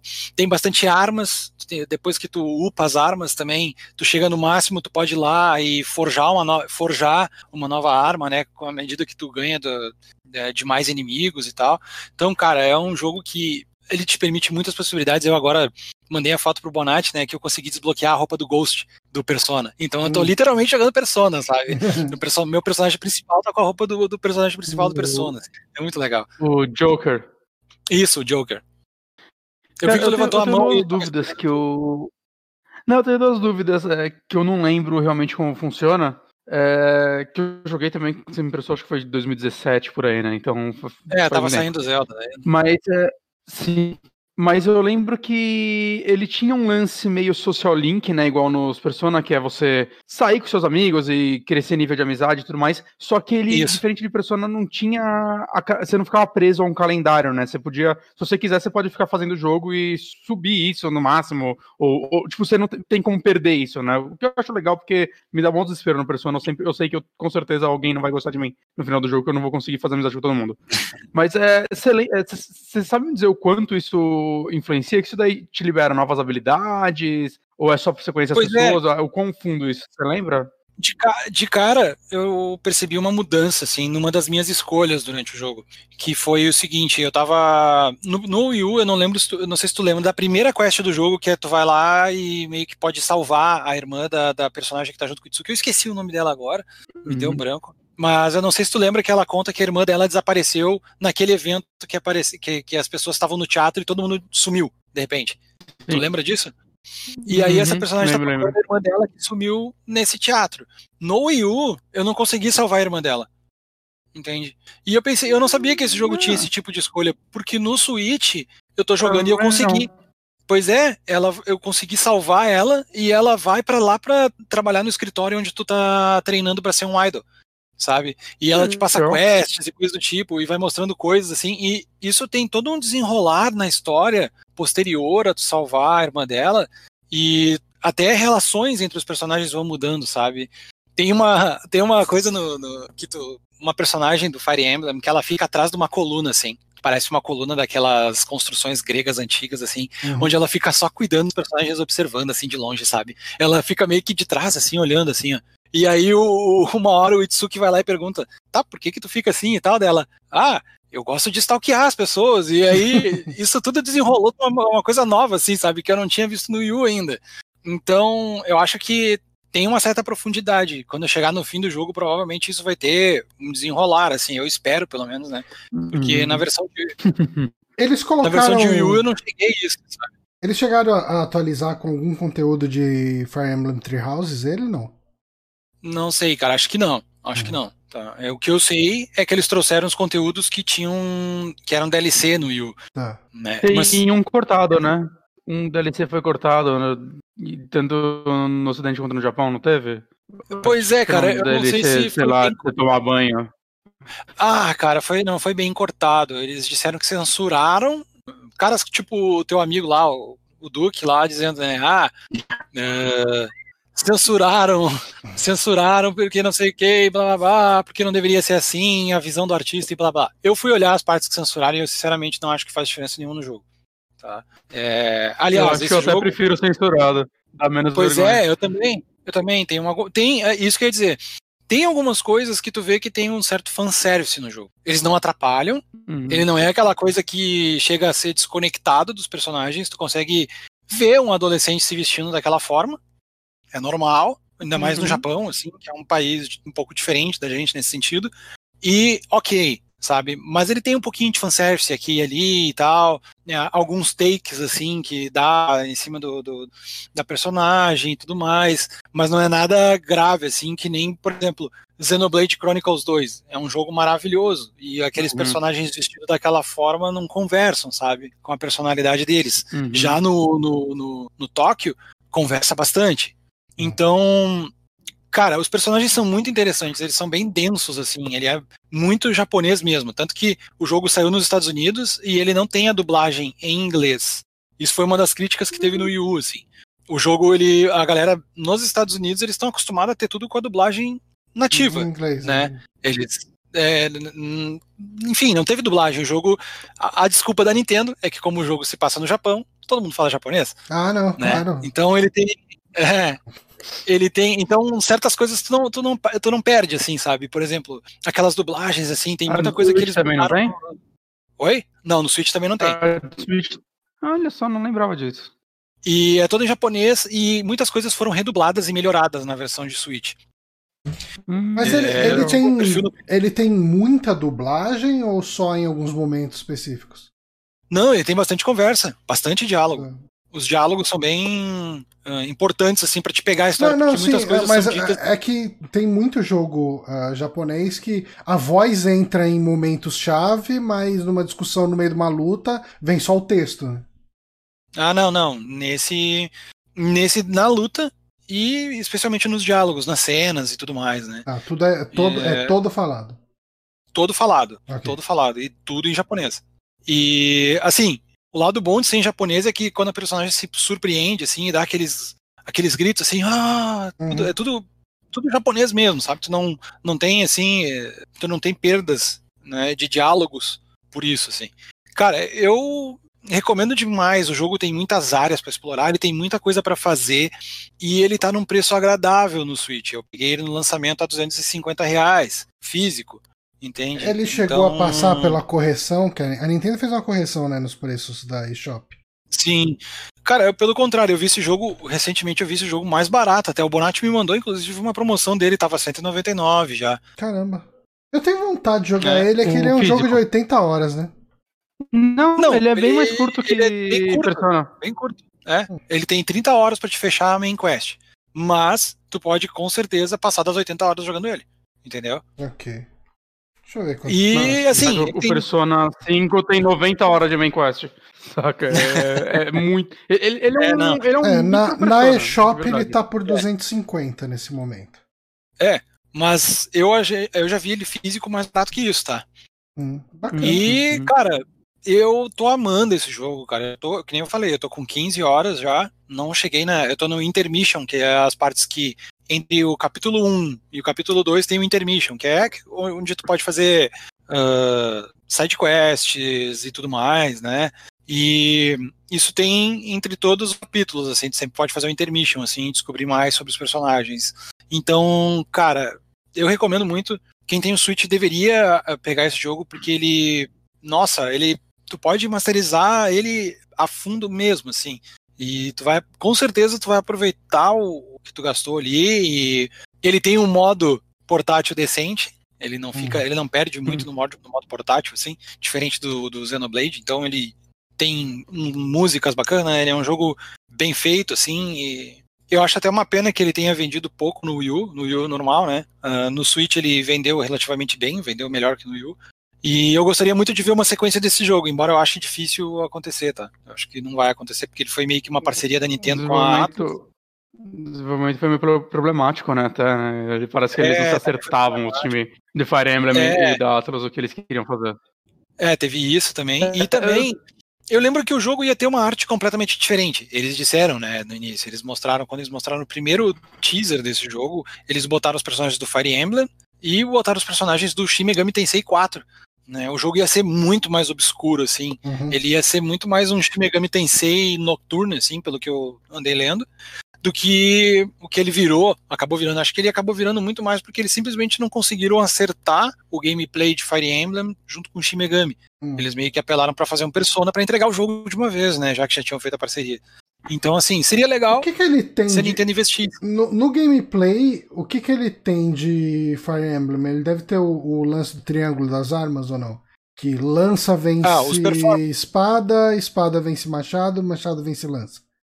É, não é tanto assim de Fire Emblem, tá? Uhum. Ele tem mais de Shin Megami Tensei nisso do que de Fire Emblem. Mas os personagens de Fire Emblem são os que de fato vão enfrentar os demônios. Ah, não, mas inimigos, eu me, pergun me, pergunto mais mecanicamente o que, que ele tem ali do, do Fire Cara, eu acho que é mais os personagens. Ele, ele é mais os personagens, porque mecanicamente ele parece muito mais persona. Ok. E Shin Megami, sabe? E o que não é ruim, tá? É muito bom, por sinal, porque é muito bem polido, é bem feito, assim. Uhum. Então, cara, é, é, eu, eu gostaria muito que a Nintendo investisse numa sequência, mas eu já acho um milagre esse jogo ter chegado no, no, no Switch, Switch, então. é, quem não sabe, posso reclamar. Você tem ideia de quanto ele vendeu no Switch? Alguém divulgou? Cara, parece que chegou a 900 mil cópias. Mas é que ele é um jogo muito de nicho, entende? Ah, com certeza. Ele, já, ele é um nicho dentro de outro, uhum. entende? Então. Mano, mas... mil cópias parece um bom número para um jogo assim. Não, com certeza. É. É. Uhum. Sei lá, de repente, de repente ele é aquele tipo de jogo que vai ganhando mais perna com o tempo, conforme o tempo for passando, sabe? Uhum. Então, uhum. É, e, bem ou mal, uma... quem tem Switch não tem acesso a um Persona, né? É. Não. É. Esse jogo é o mais tem próximo o de Musou no Japão. É, mas... é, esse jogo é o mais próximo de Persona, assim. Então, é, uhum. seria o Persona by Nintendo, que eu acho particularmente legal, assim, porque tu tem os personagens de Fire Emblem e eu acho que eles combinam bem numa franquia que nem Persona, sabe? Uhum. É muito legal, muito legal. Bacana, então. Fé Tokyo. É, é se fala Fé ou FE? Tokyo Mirage Sessions. FE. Eu chamo de FE. FE. Hashtag FE. Hashtag FE. Maravilha. É, Fire Emblem, né? O FE, não é? Eu imagino que sim. É. Então, então FE. acho que é FE. Acho que é abrevia a sigla. Ok. Uh, e para nossa última indicação é aquele jogo que por algum acaso eu fechei a janela aqui do. Ah, vou achar a janela aqui de novo. E aí tá. Deixa eu ver. 12 minutos aqui de vídeo, talvez dê para acompanhar o Bonatti falando dele. Uh, vamos para a próxima indicação Bom, então, tô... Bonatti. Eu estou jogando tem um pouco mais de uma semana, talvez. Esse jogo chama Foenotopia Awakening. Hum. Eu não tenho ideia de como pronunciar isso. Foi na Utopia, deve ser isso mesmo. Que eu fiquei sabendo dele semana passada, assim, um, um canal meio focado em Switch fez um preview dele. Eu, eu até mandei pro Guito na, na, na, hora, assim. O caralho, mano, olha isso, que, que, interessante, né? E eu pedi aqui, eles enviaram rapidão, assim. Eu adoro esses estúdios lindos indies. E e eu descobri recentemente, eu não consegui pesquisar muito sobre ele, porque a internet aqui tem, tipo, franquia, né? Então a gente não pode ficar usando, que senão acaba. E aí fica mais lento ainda. Mas eu descobri que, na verdade, ele é meio que o segundo jogo. É, o primeiro jogo, os desenvolvedores falaram que você não deve jogar. Não, é, não, não precisa, não deve jogar. Okay. Porque nem sei se, se ele tá acessível ainda, porque o primeiro jogo é o Fenotopia só, e ele era no Newgrounds. Eu imagino que em Flash, embora o Newgrounds começou a ter jogo em Unity também, acho. Né? Então talvez ele fosse em Unity. É, eu vi uns 20 segundos de vídeo daquele jogo, eu não consegui identificar muita coisa porque eu tive que ver em 360p, que é o que dá pra ver aqui nessa internet. Então, pra mim, era só um borrão. Mas o que me chamou muita atenção desse jogo quando eu vi é que, assim, a gente vê muito jogo clone de Zelda, né? Chama de clone é um pouco pejorativo, mas é, jogos mas é, inspirados é. em Zelda, né? A gente tem aquele É, é. tipo Ocean Horn mesmo, é uma franquia. Mas é.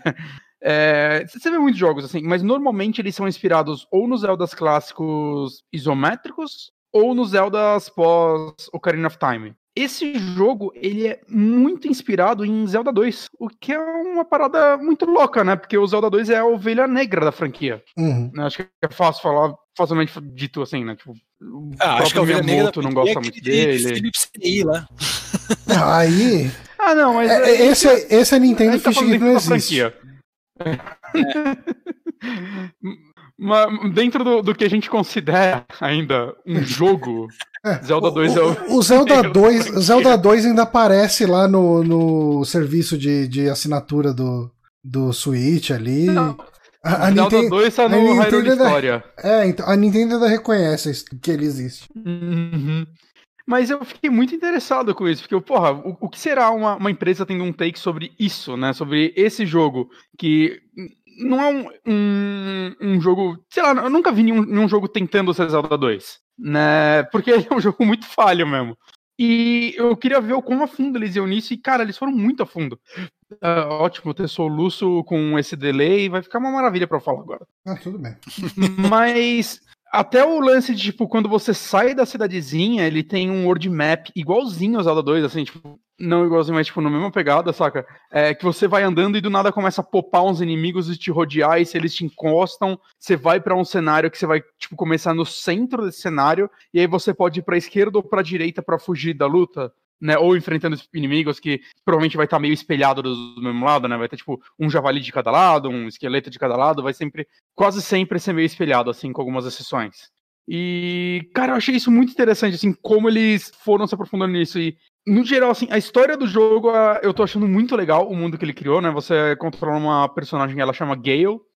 E meio que logo no comecinho, assim, você vive numa vilinha e você vai. Você tem que e encontrar uns, uns, irmãos seus e tal, né? O seu irmão e umas crianças que vêm nessa vila, elas estão numa caverna. Você vai lá e aí você faz sua primeira dungeon do jogo. Né? Aquele negócio bem Zelda mesmo, que você vai fazer uma dungeonzinha meio não muito relacionada ainda à história. O lance uhum. é que quando você termina ela, acaba com vocês olhando meio que um de cima da montanha a sua cidade, né? E vocês vão voltar lá para jantar.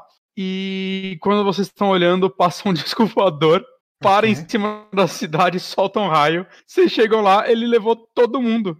E, e, menos as crianças que não estavam na cidade, né? Que inclui vocês e algumas outras que estavam em outros lugares que você vai encontrando. E aí nisso acontece é que as crianças elas começam a tomar conta da cidade, né? Elas começam a. É, eu acho que tem uns diálogos muito legais, assim, as historinhas, que você vai conversando com cada um dos personagens, você vai vendo, tipo, os mais velhos, né? Incluindo você meio que querendo ajudar os mais novos. Tem até algumas opções de diálogo sobre contar a verdade ou não. Eu não hum. sei se isso influencia, eu escolhi contar a verdade, eu não sei se eu escolhi se não ela ia mentir, se ia virar alguma coisa, ou ou outro personagem ia falar, né, mas não é mentir o caralho, ele ia falar a verdade, sua escolha não, não ia nem fingir que tem alguma diferença. Isso eu não sei dizer, porque eu só testei uma vez. E e aí você vai vendo, tipo, ah, a lojinha da cidade. O filho do dono na lojinha vai lá tomando conta. Né? Tem o, o cara que ele era seu professor de artes marciais lá. E você era o, a aluna número um dele. E aí você encontra o filho dele lá, ele começa a tomar conta do jogo. E é muito, muito legal, assim, você vai falar com ele. Aí você, tipo, ah, não, não se preocupa, seu pai deve estar tá bem. Ele fala, você acha que eu tô preocupado com ele? Eu tô preocupado comigo, meu pai é um lutador bom, eu tô lascado aqui. Então ele tem um humor muito legal, assim, eu acho que o, o senso de humor dele é muito bacana. É, ele tem tipo, muito item para você pegar. Ah, ele saca? tem coisinha de, de cozinhar. novas que vão te... Tem coisinha de cozinhar tem, que nem o Zelda tem, cê, que... É, só que o, o, lance de cozinhar é tipo quase todos os alimentos que você pega, né? Seja matando monstro, seja comprando. Você pode comer ele meio cru, aí ele vai te dar, por exemplo, 5 de vida. Mas se você achar um negócio de cozinhar e cozinha ele, você vai ter um minigamezinho. Não vai ser receitas que nem no Breath of the Wild da vida. É só, ah, eu tenho essa essa carne de porco, eu vou fazer a carne de porco cozida. Ou tem essas ervas, quando eu cozinho elas, elas vão virar uma poçãozinha. E aí, quando você cozinha ela, ela vai te encher mais vida. Okay. É, só que você pode falhar, e se você falhar, ela vai virar cinzas. Que Tem um NPC que ele quer essas cinzas, mas né, meio que você se fudeu, você perdeu seu alimento. Uh... É, e de acordo com a qualidade da comida, é mais difícil esse minigame. Eu nunca joguei Zelda 2. Uh, ele é. Ele tem esse foco em puzzles nas. nas dungeons. Que assim, eu tô vendo o vídeo aqui. Tem bastante coisinha que você tem que fazer nas dungeons, né? Não muito. O Zelda 2 ele é muito mais focado no combate, tipo, sei lá, ficar aqui para abrir a porta. Saca? Tem um puzzle ou outro, se eu não me engano. Eu terminei ele ano passado, retrasado. Ele não é um jogo bom. É, ele tem um puzzle ou outro, mas não é tanto foco. Ele é muito mais focado no combate. Ele é um jogo muito difícil. Uhum. Inclusive, o combate dele é bem complicado. Que eles tentaram fazer um combate meio complexo de você atacar o inimigo em cima ou embaixo de acordo com a abertura do escudo, essas paradas, e é, é muito difícil, cara. o que acontece é que você basicamente não acerta nenhum golpe e o inimigo acerta todos. É okay. É isso que resulta. E esse jogo ele, ele é mais equilibrado. Ele tem partes de dungeon que são 100% puzzle, que é a minha parte que eu mais gosto, e parte que são 100% combate, que é o que eu menos gosto, eu já vou chegar lá.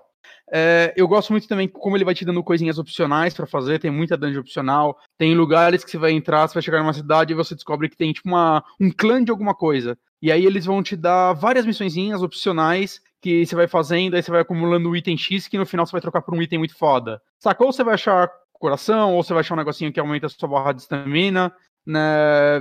Tem, tem tipo, muitas tem umas Moonstones que tem um personagem que quer, porque ele cria uns teletransportes para criar fast travel e ele precisa dessas Moonstones para poder criar eles. Então ele tem muito. É um mundo bem rico, assim. Eu, tenho, eu tô com 14 horas de jogo e o tempo todo, assim, de jogo, eu, eu acho alguma coisa nova, um personagem novo que vai me passar alguma coisa diferente que. Ah, tá, olha, agora eu finalmente posso fazer isso. que ninguém esteja saca? falando que eu acho muito jogo. legal. Ele saiu ontem. Ok. E ele é exclusivo temporada do Switch. Ele tá começando a sair reviews dele agora. Uhum. Né? Eu, eu acho que ele vai chamar a atenção. Você ia falar, Guito? Eu ia te perguntar se hum, a estrutura dele é parecida com as dos Zeldas antigos também, assim, de tu pegar um item e esse item vai ser utilizado numa dungeon para te prosseguir com a Sim. história. Normalmente você não pega o item dentro da dungeon, né? É tipo muito. Ah, eu, eu uhum. explorando o mundo, eu peguei a bomba.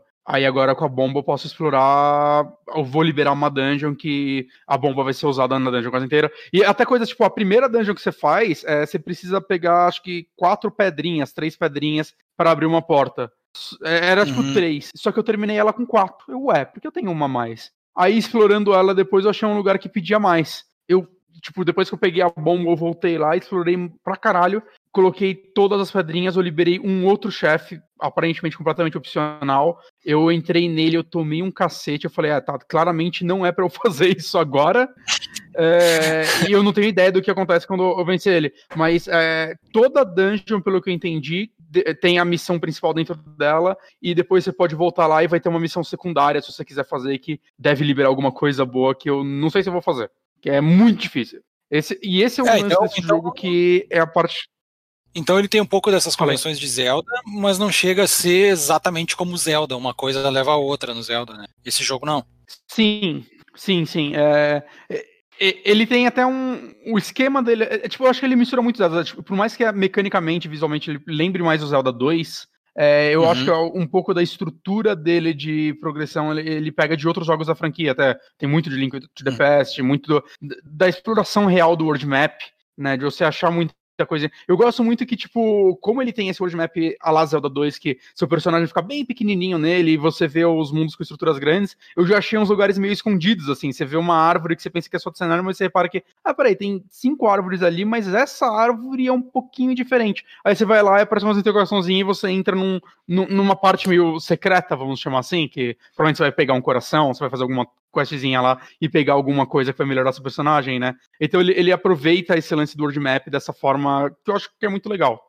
O meu Bacana. problema com esse jogo é o combate. Eu meio que odeio o combate e a dificuldade desse jogo, ao ponto de, tipo, já teve três vezes que eu fechei ele e falei, acho que eu vou dropar esse jogo. É, duas em chefe e uma atual, que eu cheguei numa área que eu tenho, tipo, ah, tá, eu morro com golpe. Eu tô, tipo, sem vida, eu não tenho coisa para encher minha vida, os inimigos são impossíveis. E por que eu falo isso? Eu acho que ele tá mal balanceado, parece que ele não foi muito bem testado nisso, ou eles só quiseram fazer algo muito difícil, mas é, sabe quando a, a, o povo tenta fazer algo difícil, mas não é uma dificuldade que você só ajusta? Uhum. É, o difícil porque, por exemplo, você, quando você. Não, é, eu vou dar um exemplo clássico que aconteceu mais de uma vez, mas principalmente em chefe. Você não tem frame de invencibilidade quando você toma dano. Você tomou dano, se o inimigo continuar te batendo, ele vai te arregaçar, mas você, você fica um tempo parado. Você tomou dano, você vai para trás e você não consegue reagir. Teve um chefe, por exemplo, que era um bichão gigante que ele passava rolando assim de um lado pro outro da fase. E você tem. Cara, é muito difícil você conseguir pular ele. Eu consegui arranjar um esqueminha para conseguir pular ele quando ele dá esse golpe. Já aconteceu de eu pular, cair errado dentro dele e ele ir rolando e minha vida indo sendo sugada, assim. Eu tomei, tipo, sei lá, oito hits de uma vez, saca? Porque eu fiquei preso no chefe e não tinha nada que eu pudesse fazer. Teve um chefe que ele era um robozão que ele me pegava ele me arremessava. Ele me arremessou num canto específico que eu quicava na parede e voltava pra mão dele. Ele ficou assim até me matar. Pô. Eu fiquei bem puto. E os chefes, eles. O, o, que eu entendi, assim, os chefes, eles têm uma vida muito grande, mas todos têm um gimmick que você tem que esperar um momento certo, que você vai dar algum stagger nele, e aí você vai poder descer o cacete nele por um tempo sem ele se mexer. Que normalmente você faz isso duas, três vezes você vence ele. Mas é. Você tem que descobrir isso, que é legal, tá? Beleza. Você tem que descobrir o ponto fraco de chefe é uma coisa que eu acho legal. Mas eu acho que, tipo, o problema do jogo é que, principalmente os chefes, é muito tempo que você fica meio que sem conseguir reagir direito a ele até essa abertura aparecer e uhum. desviar dele, fazer essas coisas não é uma parada que funciona muito bem. Né? Então, assim, eu acho que se esse jogo tivesse um frame de invencibilidade quando você toma dano, que é o padrão em quase todo jogo de side-scroller, né? Tipo, Zelda 2 tem isso, que é o jogo que eles querem copiar mais. É, cara, já, já ia rebalancear pra caralho o jogo, já ia ficar bem mais justo. Porque acontece, tem, tem inimigo, eu tô numa área agora que tem um inimigo que ele joga três projéteis de uma vez, eles tipo abrem, assim, tipo três é, kunais, que elas vão tipo uhum. uma no meio, uma em cima e uma embaixo. Só que se você tá meio perto dele, corre o risco das três te acertarem ao mesmo tempo. Sem frame de visibilidade, você tomou o triplo de dano do nada. O cenário bota um de cada lado, é, numa plataforma alta, e o inimigo que tem uma esponja de dano embaixo. Você tem que lidar com isso, com os caras chovendo com neve. Já aconteceu de eu ficar o um inimigo quicando eu de um lado pro outro, ficar tipo me petecando, tá ligado? Me acertou, eu voei enquanto eu tava no ar, o outro jogou item, me acertou de novo. Eu, caralho, mano, tipo, isso tá uma bosta. E aí você não tem seu inventário é limitado, você tem que ficar comprando coisa para aumentar o tamanho do seu inventário. É, dinheiro nesse jogo é um inferno para conseguir. A, forma que, eu, que, que, essa parte que eu cheguei agora, que para mim tava impossível, eu ia dropar o jogo, eu falei, não, porque eu tô gostando da história, eu tô gostando de explorar, eu quero tentar. E eu já tô com 14 horas, uma dó de dropar o jogo assim, eu não sei quantas horas ele tem. Eu, eu voltei tudo até a cidade, o que foi um pouco difícil porque tinha inimigo no caminho, então eu tive que ficar tentando e achando os lugares que salva, né? Que você não salva onde você quer, você tem que achar, tipo, uns livros. E até eu voltar pra cidade, aí eu enchi toda a minha vida, porque onde eu tava não tinha mais itens pra encher vida. E aí eu falei, ah, foda-se, eu vou comprar equipamento melhor. Que tinha uma lojinha lá que eu ainda não tinha comprado os equipamentos dela. O que eu fiz foi ir num lugar na puta que pariu pescar, até eu encher meu inventário de item de pesca, de peixe. E aí eu voltava numa máquina que você recicla coisa e fica vendendo os peixes um a um. Você vende o peixe, cara, ele te dá cada peixe, na hora da carne do peixe, vai te dar quatro moedas de ouro, cinco moedas de ouro. Você precisa de 300 para comprar uma Nossa. arma. Porra. É, cara, é, saca, coisas que eu sinto que é, faltou um teste aí, faltou um balanceamento, porque é um inferno você conseguir. Você fica. Eu, ah, deixa eu tentar fazer umas random battle. Mas random battle é uma coisa que não te dá dinheiro. Você mata o inimigo que mais vai te dar uma moeda de 5. E você tem que ter sorte pra ele te dar uma moeda de ouro que vale 5. Normalmente ele vai te dar bronze que vale 1 um, ou a de prata que vale 3. Então é tipo, caralho, mano, você tá me fazendo um grindar num jogo de... desse? É, não. Pois é. É literalmente. E é claro, tu, você vai achar já já uma galera fazendo speedrun e falando, ah, esse cara só é ruim, é fácil, é só você nunca tomar dano, sei lá, e eles sabem fazer isso. Eu não sei, eu acho que a maioria dos jogadores comuns não vai saber jogar assim. Vão jogar com pessoas normais que trocam danos com os inimigos. É, é, o padrão na maioria dos jogos entre os jogadores. Então, e pelo que mim, eu tô assim, vendo aqui, coisas, cara, me frustrando. Pelo que eu tô vendo aqui no combate, você meio que ataca só, né? Tipo, você não tem ataques diferentes uh, bloqueios, esquivas. É, então, é, você tem o ataque normal, tem o ataque carregado, que, tipo, dependendo do inimigo é inviável, né? Porque você tem que segurar um tempo o botão para dar, e você não pode se mexer enquanto você tá carregando ele.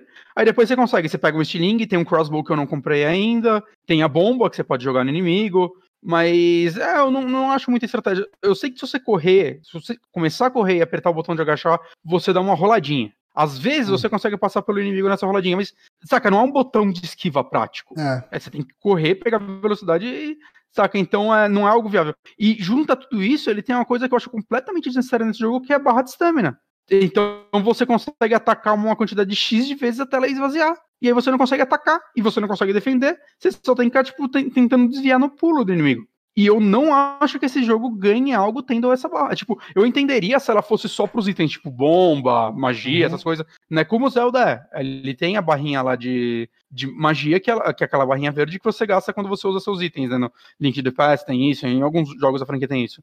É, mas não, é por ataque comum tem isso. E eu não sei, assim, para mim o jogo ele é pior por ter isso. Ele seria melhor sem isso, saca? Porque é, é tão difícil achar uma brecha pra atacar o inimigo, e aí quando você vai lá, você consegue dar dois ataques nele e acabou. E beleza, você vai ficar explorando o cenário para conseguir aumentar ela e conseguir atacar mais, mas mesmo assim, tipo, é, eu não sei, é um negócio que deveria ser mais da sua habilidade, eu sinto que tá muito atrelado a um status. Eu, vale falar assim, eu tô jogando aqui, eu comecei a jogar ele antes dele sair, e aqui eu nem liguei o Switch na internet, porque baixar jogo aqui é inviável. Talvez tenha tido algum Day One Patch. Talvez vá ter atualizações, eu não sei. Eu não li nada a respeito. Uhum. Né? No, no, e-mail que me enviaram junto com o jogo, não me falaram nada. Que normalmente, quando enviam um jogo que vai ter Day One Patch, eles deixam explícito no e-mail. Nesse caso, isso não aconteceu.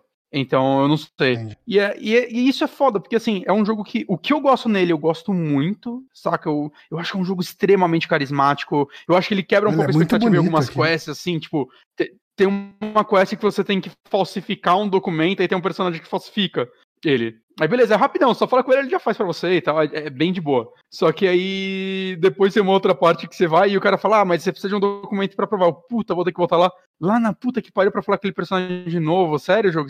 Aí esse meu personagem já vira, haha, zoeira, precisa dessa porra não, aí só pode passar.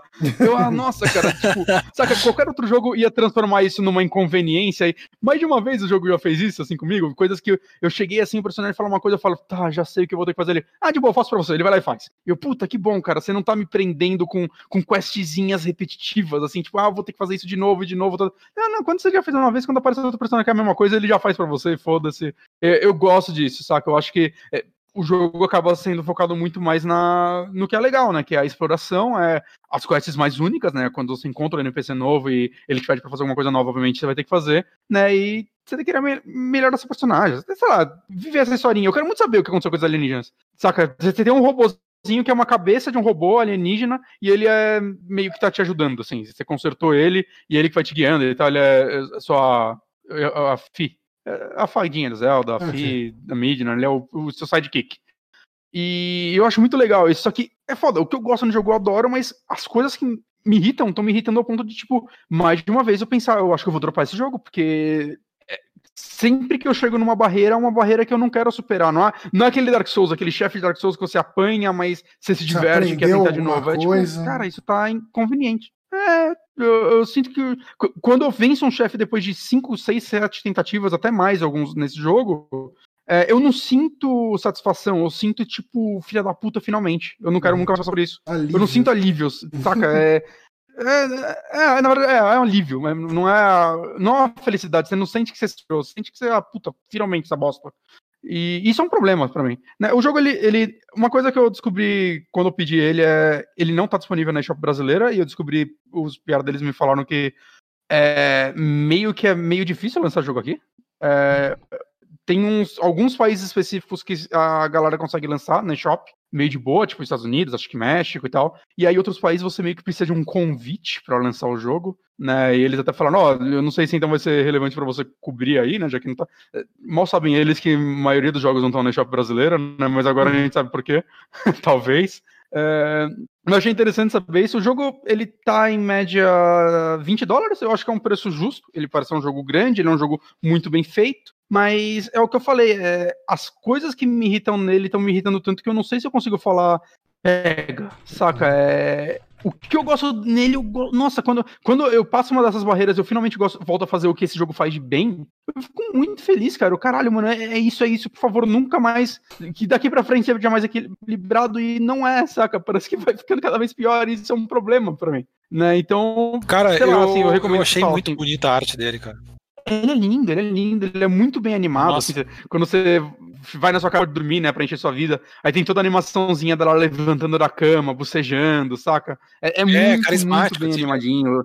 Tem muito NPC com design diferente, assim, é bem único, assim, para cada área. É, cada cidade do jogo é, é, aquele negócio bem Zelda mesmo, né? De você chegar numa cidade que é a cidade do deserto, a cidade, de, sei lá, cara, cada cidade ser focada em alguma coisa E eu gosto disso. Eu não sei quantas são, eu não sei o tamanho do jogo. Mas eu, eu, eu, total assim, eu não consigo recomendar ele às cegas. Eu acho que a, galera deveria ver uns vídeos, ver meio que eu falei. Ah, se, se, o que eu te falei vai te, você acha que vai te frustrar, provavelmente vai. Eu espero que esse jogo receba atualizações que melhorem um pouco o equilíbrio dele, porque eu acho que ele ia ser um jogo melhor se eles arrumassem algumas coisinhas. Mas não sei, o que ele faz de bem é muito legal. Assim, né? eu, eu devo continuar insistindo nele mais um tempo talvez terminar. Eu espero que eu consiga terminar, porque eu quero saber para onde essa historinha vai. Mas eu tô muito dividido. Eu tô muito dividido sobre o que eu achei desse jogo até agora. Justo. Então, é isso. Ah, então ele é meio que 880, é... assim, né? É. É. Bem isso. Foi Só que o tempo todo variando entre os dois. Foi Enotopia Awakening. Ok. Tá certo, é um nome também que não é. O nome é, também não ajuda. temporário de Switch. não. Exclusivo temporário, pelo que eu sei de Switch. Provavelmente vai sair para outras coisas depois, pelo que eu fiquei sabendo, mas eu não tenho os detalhes porque eu não consegui pesquisar muito. Uhum. Maravilha, então. Ah, então é isso, gente. Queria agradecer muito ao Guito por ter nos apoiado nesse podcast com o nosso correspondente internacional aqui hoje, Bonatti. Onde a galera agradeço. pode te ouvir, Guito? A galera pode me ouvir no Retro Games Brasil Podcast lá no rgbcast.com.br, é só procurar, a gente está em todos os feeds. E também no Caras da TI, uhum. carasdatipodcast.com.br. Ali com o Antônio, é, não, que inclusive gravou com a gente aqui, né? É, exatamente. É eu e o Antônio lá. Tinha o Vini, mas o Vini é um traidor, então a gente. Não, brincadeira. Parabéns pro Vini agora que tem vocês filho. por filho.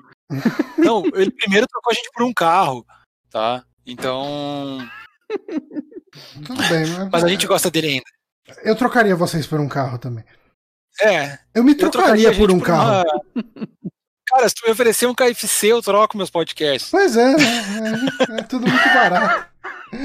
Mas eu queria agradecer novamente aqui ao Guito. Muito bom gravar contigo é. de novo. Uh, Bonatti, muito obrigado também. Uh, acho que o podcast funcionou. A gente tava com medo de que não, não fosse rolar, mas rolou. Esperava. Ô, Johnny, depois que passar essa quarentena, tu tem que voltar em Porto Alegre, hein?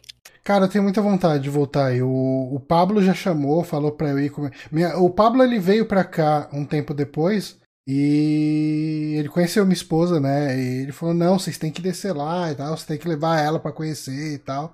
E possivelmente, cara, quando as coisas normalizarem, eu vou tentar ir, viu? Porque foi uma viagem isso, muito gostosa. Isso. Eu quero voltar a comer lá, na, quero voltar naquele restaurante Colina Verde? É esse o nome? Ah, cara. É um restaurante alemão. Será que é esse o nome dele? Ah. Colina Verde Restaurante. Alguma coisa muito parecida com isso. É, eu sei que tu foi no Kentins. Se, é que eu não sei como Kentins, é que tá, né? Porque muita, porque muita coisa fechou agora aqui na pandemia e o pessoal tá dizendo que a perspectiva de abrir é muito depois, assim, se conseguirem, ah, né? Bem provável. Mas, Oh, é, é, um é, pouco triste, mas. É Colina Verde mesmo, mas é, ele é em Nova, Petro, Nova Petrópolis. Hum. Ah, não é em Porto Alegre. Não é, é Porto Alegre. eu não, não, tinha ouvido falar. Mas vá, vá. Mas vem aí, vem aí, vamos tomar, eu, vamos tomar uma cerveja, é. Então, cerveja. minha história com esse restaurante é muito triste, porque um dia antes eu fui com o Pablo comer X no Speed. Sim.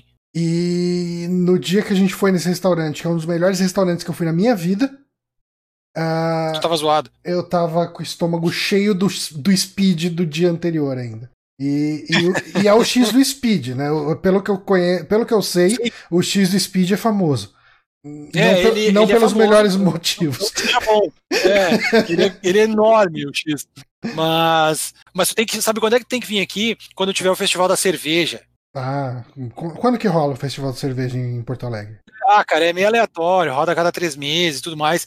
Mas tenta, tenta casar, porque é muito legal, porque é, é, geralmente em espaço aberto, assim, é um monte de feirinha, assim, um monte de coisa assim de cerveja artesanal. Já, tu já deve ter visto as fotos que eu postei. Então, cara, eu acho que tu vai gostar, porque ah. tem muita cerveja boa. Cara, eu tenho muita vontade de voltar para Porto Alegre. Quando eu for, pode ficar tranquilo que eu avisarei. O Rafael Romagnoli falou: é, sou parceiro participar de um encontro em Poá quando rolar. Cara, quando, se eu for, quando eu for, melhor dizendo, eu vou dar um toque aqui antes e, e E daí a gente marca que da outra vez que eu fui, eu marquei um dia um boteco lá. Foi o, o Trevisan e a, a, Camila Gamino, foi o Andrews, foi uma galera, assim, cara. Foi o, o, o Alê, Maciel, Alexandre. Pô, gente Isso. finíssima também. Foi uma galera, cara. A gente se divertiu bastante. Saí de lá bêbado, cara. Foi muito foda. Mas... Traz o Bonante, pega pelo cabelo e traz junto aí, ó. aí, ó. Vai, vai lá, vamos. Traz vamos aí, ó. Ele a Ana. Lá com a Ana também, vamos nós. Bom, galera, a Isso. gente fica então por aqui. Uh, um forte abraço a todos e até semana que vem. Falou! Falou!